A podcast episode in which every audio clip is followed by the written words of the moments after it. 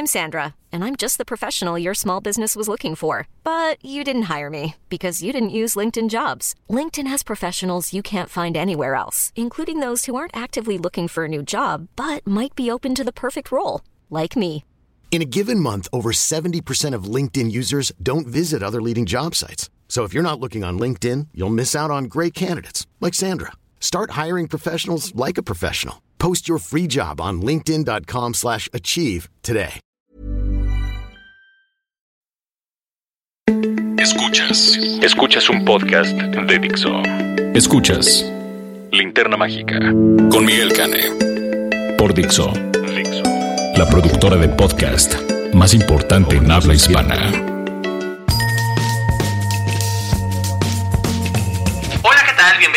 Edición 149 de La Linterna Mágica, su podcast de cinéfilos para cinéfilos, grabado aquí en el corazón de Polanco, en Dixon. Yo soy Miguel Canes, un monstruo estrella, y pues nada, estoy aquí para, para presentarles una edición muy especial de, de nuestra linterna. Pero antes de, hablar del tema que hoy nos toca, eh, Raulito Fuentes nos va a hacer una reseña de una película que fue muy esperada por fans de la serie Deadwood de HBO, que por fin ya, ya se estrenó la película que da cierre a esta sensacional serie de televisión que era un western revolucionario con Timothy Olyphant eh, en el papel principal y con la maravillosa Molly Parker también ahí que bueno donde aparezca Molly Parker la cosa es buena y por supuesto eh, un gran, gran, gran reparto. Así es que, bueno, dejemos que Raulito nos hable acerca de lo que hace el malévolo Ian McShane en esta nueva película y disfrutemos de sus comentarios ya que es el mejor crítico de cine de todo Jalisco. Adelante, Raulín. Oye, Fuentes. Hola, ¿qué tal? Esto soy Fuentes, el espacio que Miguel Cano me brinda en la linterna mágica. Yo soy Raúl Fuentes y a mí me encuentras en Twitter como arroba Oye Fuentes. Oigan, pues ya escucharon un poco de la descripción que hizo Miguel sobre lo que les quiero platicar el día de hoy, que es la película de Deadwood, una película que pues está basada o al menos es la continuación de una serie de televisión que se transmitió en HBO del 2003 al 2006, una serie pues es un western desde vaqueros, es una eh, serie que constó de 36 episodios y que fue creada por David Milch, uno de los escritores, uno de los guionistas más importantes de la televisión de los últimos 40, 30 años, que pues hizo sus pininos en una serie llamada Hill Street Blues, que de la cual Miguel y yo pues somos grandes fans. También eh, pues marcó escuela cuando en los 90 presentó en YPD Blue y que con Deadwood pues se sumó a la larga lista de grandísimas series transmitidas en HBO y que además pues comparte nombre con pues otros dos titanes de, del entretenimiento de esta, de esta cadena. Uno es David, David eh, Chase, creador de Los Sopranos, y el otro David pues es David Simon, creador de The Wire. David Milch pues eh, aunque sí hizo una grandísima serie con Deadwood, no corrió con la suerte de sus otros dos tocayos porque pues al cancelar eh, Deadwood en el 2006 algunas situaciones, algunos arcos narrativos pues quedaron inconclusos, quedaron abiertos y pues no se resolvieron hasta hace dos meses que se, que se proyectó la película en, en HBO. Finalmente, cuando se vio que la legión de fans aunque era pues sí es una serie de culto, pero la legión de fans pedía a gritos una conclusión y que David Milch se puso a escribir el guion, pues la verdad es que mucha gente que, que vimos esta serie pues nos emocionamos mucho. A partir del año pasado cuando se inició que ya por fin HBO había dado luz verde a esta serie, perdón, a esta, a esta película que iba, digamos, a concluir los, los huecos que quedaban y que le iba a dar ya por fin un cierre a, pues a los personajes y a las situaciones, pues bueno, nos, dio mucha emoción. Por supuesto, eh, este, digamos, esta suerte de, episodio extendido, pues sucede muchos años después de la serie original.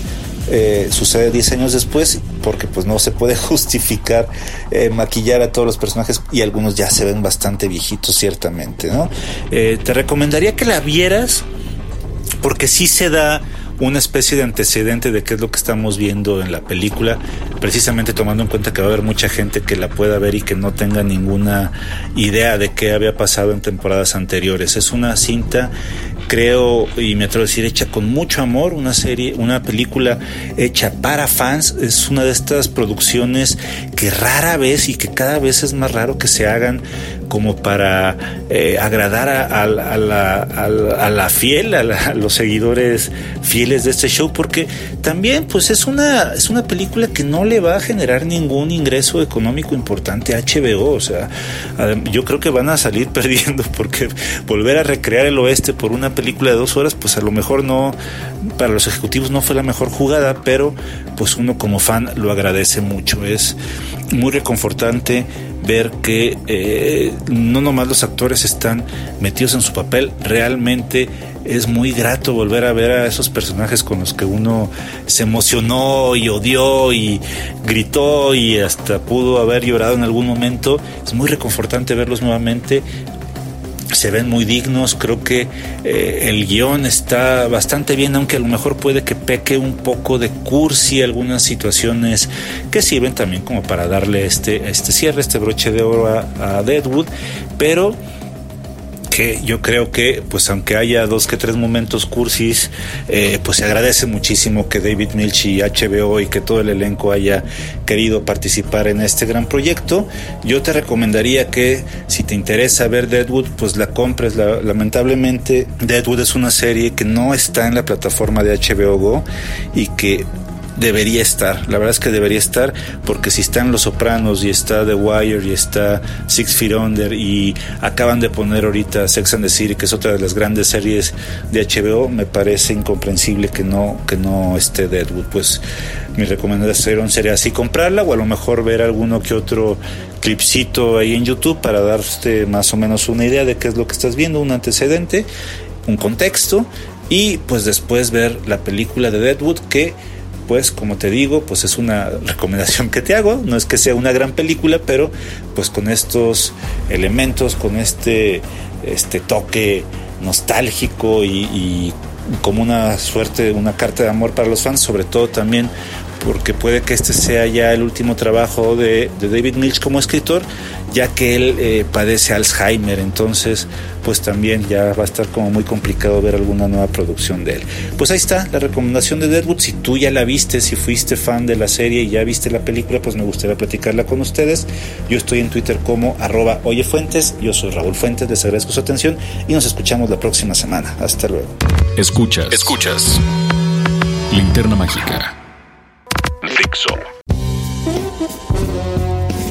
Bien, bueno, pues ya escucharon ustedes lo que tenía que decir Raulito Fuentes, arroba Oye Fuentes, acerca de Deadwood. Eh, si ustedes tienen HBO o HBO Go, creo que ya la pueden ver. Eh, de veras vale mucho la pena. La serie, si no la han visto, es maravillosa. Vean las temporadas y luego vean esta película. La verdad, vale muchísimo la pena. Eh, un gran, gran, gran trabajo eh, del elenco. Eh, Ian McShane pocas veces estuvo mejor.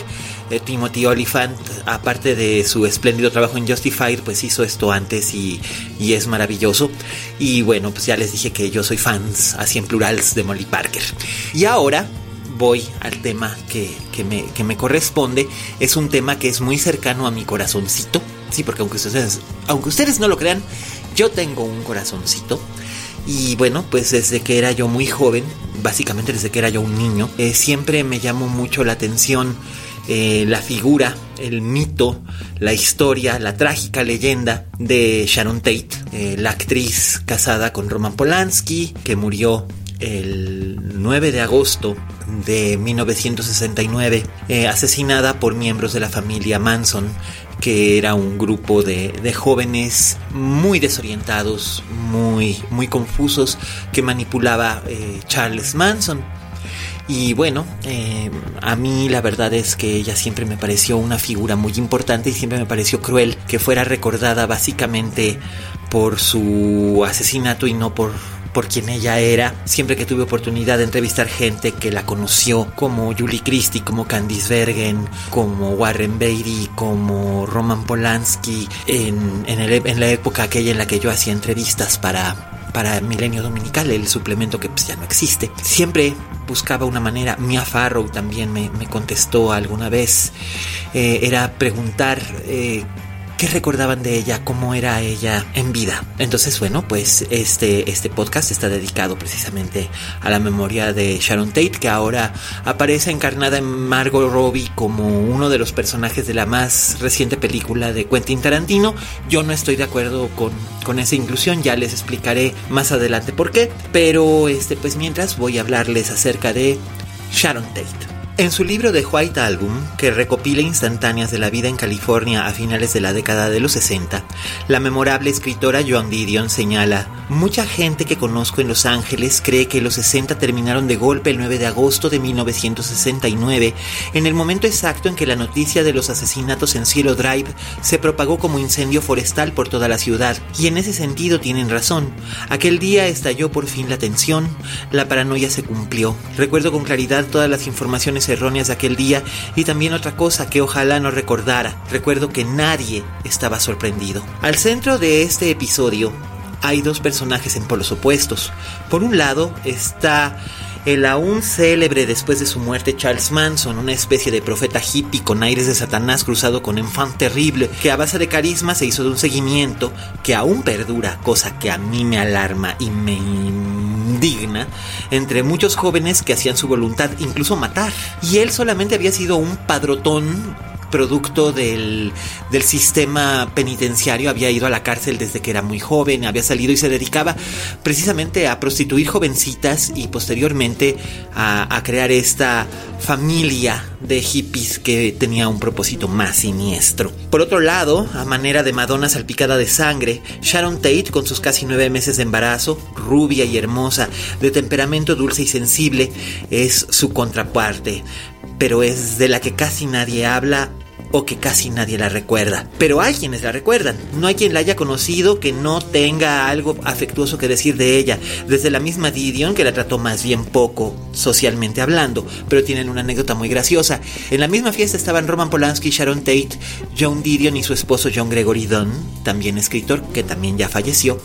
Y eh, Roman Polanski tropieza con, con John Didion, esta voltea su copa de vino y salpica el vestido de, de John Didion, lo salpica ella misma por el tropezón que le da eh, Roman Polanski y Sharon la lleva a la cocina de la casa donde era la fiesta y le ayuda a sacar la mancha de, vino tinto del vestido que era blanco además, pero lo hace mediante una receta casera, utilizar agua mineral y un poco de sal, cosa que, John Didion nunca olvidó y que define en un gesto a Sharon Tate, alguien generoso, siempre dispuesto a ayudar a los demás, que es como la describen algunas amigas suyas como Mia Farrow, Julie Christie o Candice Bergen o el propio Polanski que jamás superó la pérdida. Para que se den ustedes una idea, los estudios trataban de lanzar a Sharon Tate como una especie de Catherine Deneuve a la americana, pero su futuro de movie star nunca fue. La injusticia de que hoy en día Manson sea una figura reconocida incluso por el propio Tarantino y que a Sharon solamente se le recuerde por las brutales circunstancias de su muerte me parece abominable. Disociarla de esa imagen, algún morboso tuvo a bien hace unos 20 años filtrar en internet fotografías sustraídas de los archivos de la policía que muestran el cadáver tal como fue hallado en su residencia en Bel Air. Parece casi imposible. Por mucho tiempo no se ha hablado de Sharon más que en términos de esos despojos sangrantes, como, como si ella hubiera buscado la fama a través de su propia muerte. No obstante, hay que reconocer también que por otro lado ha surgido una especie de renacimiento mediático de su figura en dos vertientes. Una es como ícono de la moda, su influencia es palpable en colecciones preta por té y reportajes fotográficos aparecidos en publicaciones como Vogue y Bazaar, protagonizados por actrices como Drew Barrymore o Blake Lively, que retoman la pauta de su estilo, ahora recubierto por esta pátina de glamour vintage, ¿no? Eh, verlas con vestidos largos como los que usaba Sharon en las fiestas, o minifaldas, o pantalones eh, palazzo, que son estos pantalones de estilo italiano que se popularizaron en la, en la, en la Riviera, en la Riviera italiana, en la costa de Amalfi en los años 60, y verlos resucitados con estas actrices que además están maquilladas y peinadas en un estilo muy similar al de Sharon, cabello largo, suelto, grandes eh, pestañas, párpados muy sombreados para darle profundidad a los ojos, esa clase de cosas. Eh, también algo de culpa tendría en su momento de esta resurrección en la moda eh, la última temporada de la serie Mad Men, cuya diseñadora de vestuario Janie Bryant vistió a Jessica Paré, que hacía el papel de Megan, la segunda cónyuge de Don Draper, como una réplica de de Sharon en algunas escenas, incluyendo una réplica de una famosa camiseta con una estrella roja maoísta con la que Tate fue retratada en Malibu para la revista Squire en 1967. En ese momento, hace unos 4 o 5 años, la red fue un hervidero de teorías de conspiración acerca de la posibilidad de que el personaje de Megan en la serie tuviera el mismo destino. Si bien fueron meras suposiciones, sirvió para que una nueva generación la descubriera y le construyera altares en Pinterest y Tumblr, donde la belleza de la joven señora Polanski, que solo tenía 26 años al morir, ha podido trascender el tiempo y el morbo. Que Quentin Tarantino decidiera centrar una parte de Érase una vez en Hollywood, eh, tomando a Sharon como un personaje secundario y muy menor, en realidad eh, la participación de Margot Robbie es básicamente incidental, pero esto no es de sorprender, finalmente se trata de Quentin Tarantino, que la única película, las únicas películas en las que ha llevado personajes centrales femeninos son la, el díptico de Kill Bill con Uma Thurman y Jackie Brown. Eh, Kill Bill porque estaba escrita pensada en Uma Thurman y Jackie Brown porque era una adaptación de una novela protagonizada por una mujer. Em, de ahí en fuera él siempre ha sido como mucho más eh, centrado en personajes masculinos. Y está bien, es su estilo y es su manera de trabajar. A veces raya en la misoginia, como se vio en los ocho más odiados. Eh, en este caso no es que raye en la misoginia, simplemente que hace un desperdicio total del personaje de Sharon. Eh, básicamente es una muñeca y además no es realmente fiel a aspectos históricos, de esto hablo ahora en, un poco más, pero en fin, es lo que es lo que él quiso hacer, pero francamente yo soy de los que opinan que pudo perfectamente inventarse una actriz de la serie B que fuera el personaje que le sirviera para su narrativa, para enmarcar a los personajes de Leonardo DiCaprio y Brad Pitt, que eran los que realmente le interesaba usar, que son sus creaciones, o Bruce Lee, que tener que usar a Sharon, que yo francamente siento que merecía algo mejor.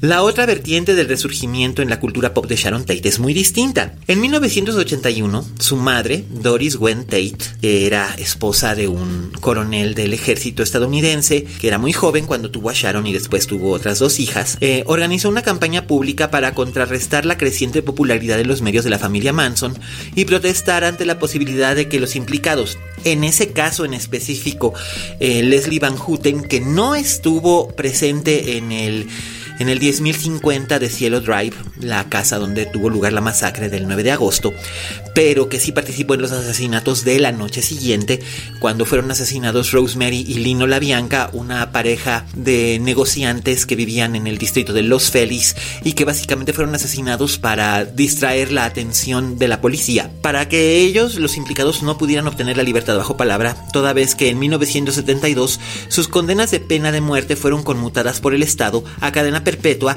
al abolirse temporalmente en California la pena máxima. Tuvo tal éxito su campaña, reuniendo más de 300.000 firmas, que se creó la llamada Proposición 8 o bien la Proposición Tate, que solicitaba enmiendas a las leyes penitenciarias. Al año siguiente, la legislación estatal aprobó la Ley de Derechos de, de las Víctimas, o bien la Ley Sharon, que permitiría a las víctimas de crímenes o sus familiares y supervivientes presentar declaraciones de impacto en las vistas de sentencia y juntas de libertad condicional para dejar manifiesto que el crimen no se había pagado con el tiempo transcurrido en la cárcel. En 1984 la señora Tate fue la primera persona en hacer uso de esta nueva ley que llevaba por, por sobrenombre el nombre de su hija, al presentarse en una audiencia para, de libertad condicional de uno de los asesinos de Sharon, Charles Tex Watson, que fue el único hombre presente en el grupo Manson que atacó esa noche en Bel Air la casa de Sharon y Roman, y cuya libertad provisional sigue siendo negada. A las puertas de la corte esa noche, Doris Wayne Tate declaró que creía que los cambios en la legislación habrían dado a su hija la dignidad que se le había arrebatado con su asesinato y que había permitido ayudar a transformarla de víctima de un crimen a símbolo de derechos de las víctimas. Al morir en 1992, la fundación siguió en funciones encabezada por sus hijas menores, Patty, fallecida en 2000 del cáncer, y Debra, autora también del libro de arte o del libro de Mesa de Café, un libro grande y muy hermoso, llamado Sharon Tate Recollection, un libro de suntuosa edición que, sin ser una biografía tradicional, compila un extenso acervo de fotografías clásicas e inéditas, tomadas por grandes de la lente como David Bailey, Richard Avedon, Sharo Katami y otros fotógrafos de la época, así como textos que incluyen una carta de amor escrita por Polanski a manera de introducción y comentarios anecdóticos sobre Sharon relatados tanto en la época como en la actualidad por Jane Fonda, Mia Farrow o Steve McQueen, que fueron muy cercanos a ella. El objetivo del libro, declaró Debra en el lanzamiento en hace cinco años, en 2014, fue proporcionar a los actuales y futuros fans el verdadero significado de lo que Sharon era, un espíritu único y gentil que trascendió más allá de la pantalla. Ergo, más allá de Charlie Manson y sus desvaríos de supremacista blanco y senil, se demuestra que Sharon Tate no es una mártir, sino una musa. Y así es como yo he visto a Sharon Tate desde mi infancia. Una figura trágica, tan trágica como puede ser, y no crean que estoy aquí siendo desproporcionado, el monje, el monje budista que se prende fuego en, en Hanoi en 1965, o eh, la niña bañada en napalm o el joven soldado que cae muerto en, en, la guerra civil española en aquella famosa foto de Robert Capa. Ella es una figura, ella es una figura trágica también, porque finalmente no, no le debía, no le debía nada a, Manson que básicamente lo que la familia Manson quería era provocar una desestabilización social, haciendo que se creara un conflicto racial entre negros y blancos para emerger como la clase dominante, un disparate por donde se vea. Eh, Sharon en efecto no tiene el cuerpo como actriz que pudiera respaldarla como si hubiera muerto en ese momento Elizabeth Taylor o no lo sé, Deborah Carr o alguna de las actrices que ya era una estrella bien establecida. Ella era todavía muy joven, pero había hecho trabajos interesantes y logrados en cintas como El Valle de las Muñecas, que es el epítome del camp, del camp total, sobre todo porque su director eh, su director quería hacerla como una película seria y caucionaria acerca del abuso de las drogas y el uso del sexo para llegar a un lugar en el mundo de la fama. Y pues eh, resultó ser que le salió una comedia. Una comedia negra, muy negra, pero muy divertida, con las actuaciones de Barbara Parkins y Patty Duke, la, la memorable y súper deschavetada Patty Duke. Y Sharon, Sharon interpretaba el papel de Jennifer North, un personaje que la escritora Jacqueline Susan en cierta forma había inspirado en Marilyn Monroe. Y ella en la película eh, bueno, esto no es un spoiler. Si ustedes han leído algún artículo sobre Sharon Tate o sobre el Valle de las Muñecas, saben qué es lo que ocurre. El personaje de Jennifer North, cuando, cuando le diagnostican cáncer de mama, ella decide suicidarse porque está convencida, por lo que todo el mundo le dice, que ella no tiene talento, sino que solamente es un cuerpo y sin su cuerpo no podría seguirse sosteniendo y entonces tiene una de las escenas de suicidio más bonitas en la historia del cine. Eso, eso sí se le tiene que, que reconocer. Sin embargo, Sharon sí tenía, sí tenía talento, tenía una muy buena vis cómica, que es mucho más difícil hacer comedia que hacer melodrama, y esto se los puede decir cualquier persona que se dedique a las artes escénicas, tener un timing cómico no es cosa de enchilame otra, es, es difícil y cuesta trabajo. Y Sharon, aparte de tener mucho carisma y mucha belleza, tenía ese timing cómico que se puede ver en películas como No hagan olas de Alexander McKendrick con Tony Curtis, que de hecho en No hagan olas ella hacía el papel de una surfista llamada Malibu, y de ahí Mattel, los creadores de la, de la muñequita Barbie, lanzaron a la famosísima e icónica Barbie Malibu, eh, que originalmente estaba inspirada en el personaje de Sharon Tate, a que esa no se la sabían. Em, y por otro lado también actuó en cintas serias como como por ejemplo estuvo en una cinta de suspenso que fue su primera película que se llamó El Ojo del Diablo, precisamente con Deborah Carr y David Niven, en el que interpretaba a una joven con poderes eh, sobrenaturales y lo hacía de un modo muy, muy bien, muy, muy sostenido y muy logrado para hacer su primer trabajo formal en cine.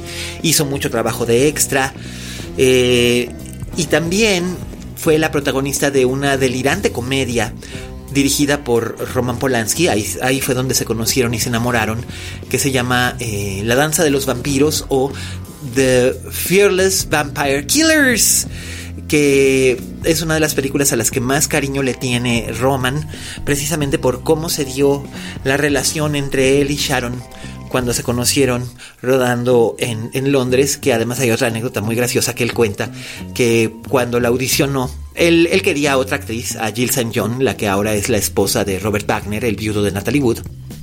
Eh, él quería a esa actriz porque era pelirroja y voluptuosa para esa película, pero Martin Ransohoff, el productor, le sugirió que, que checara a, Sharon, ¿no? Que le hiciera una, una entrevista.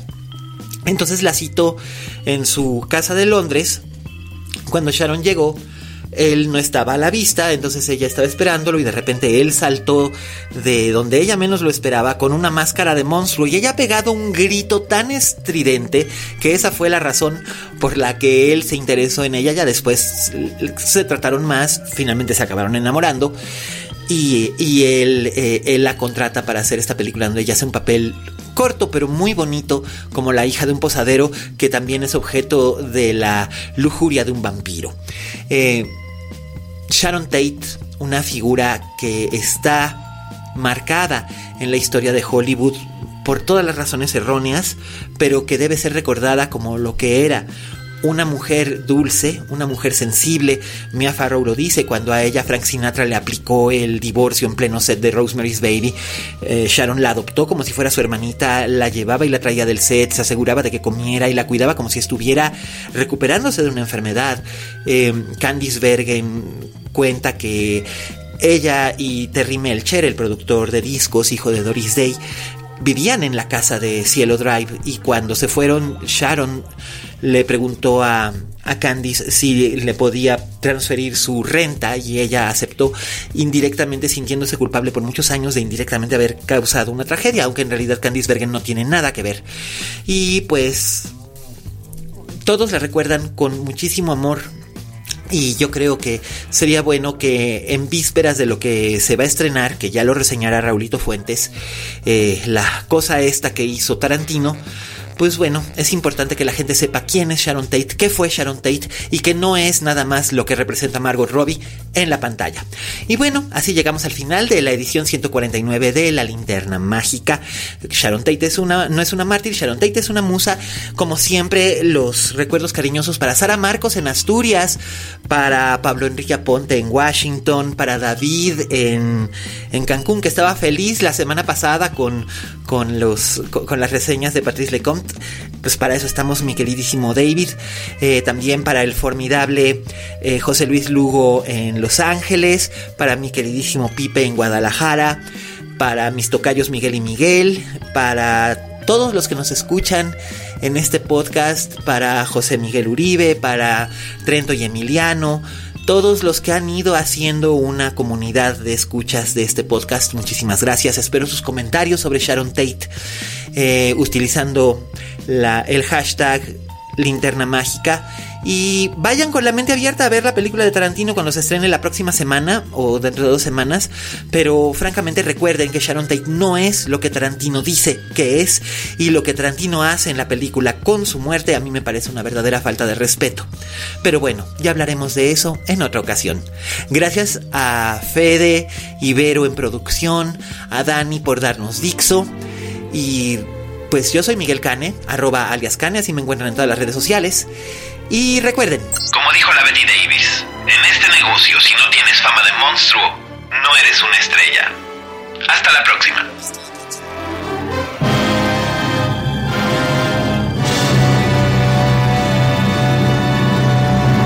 Dixo presentó Linterna Mágica con Miguel Cane. La producción de este podcast corrió a cargo de Federico del Moral. Coordinación. Coordinación. Coordinación. Verónica Hernández. Producción general. Dani Sánchez.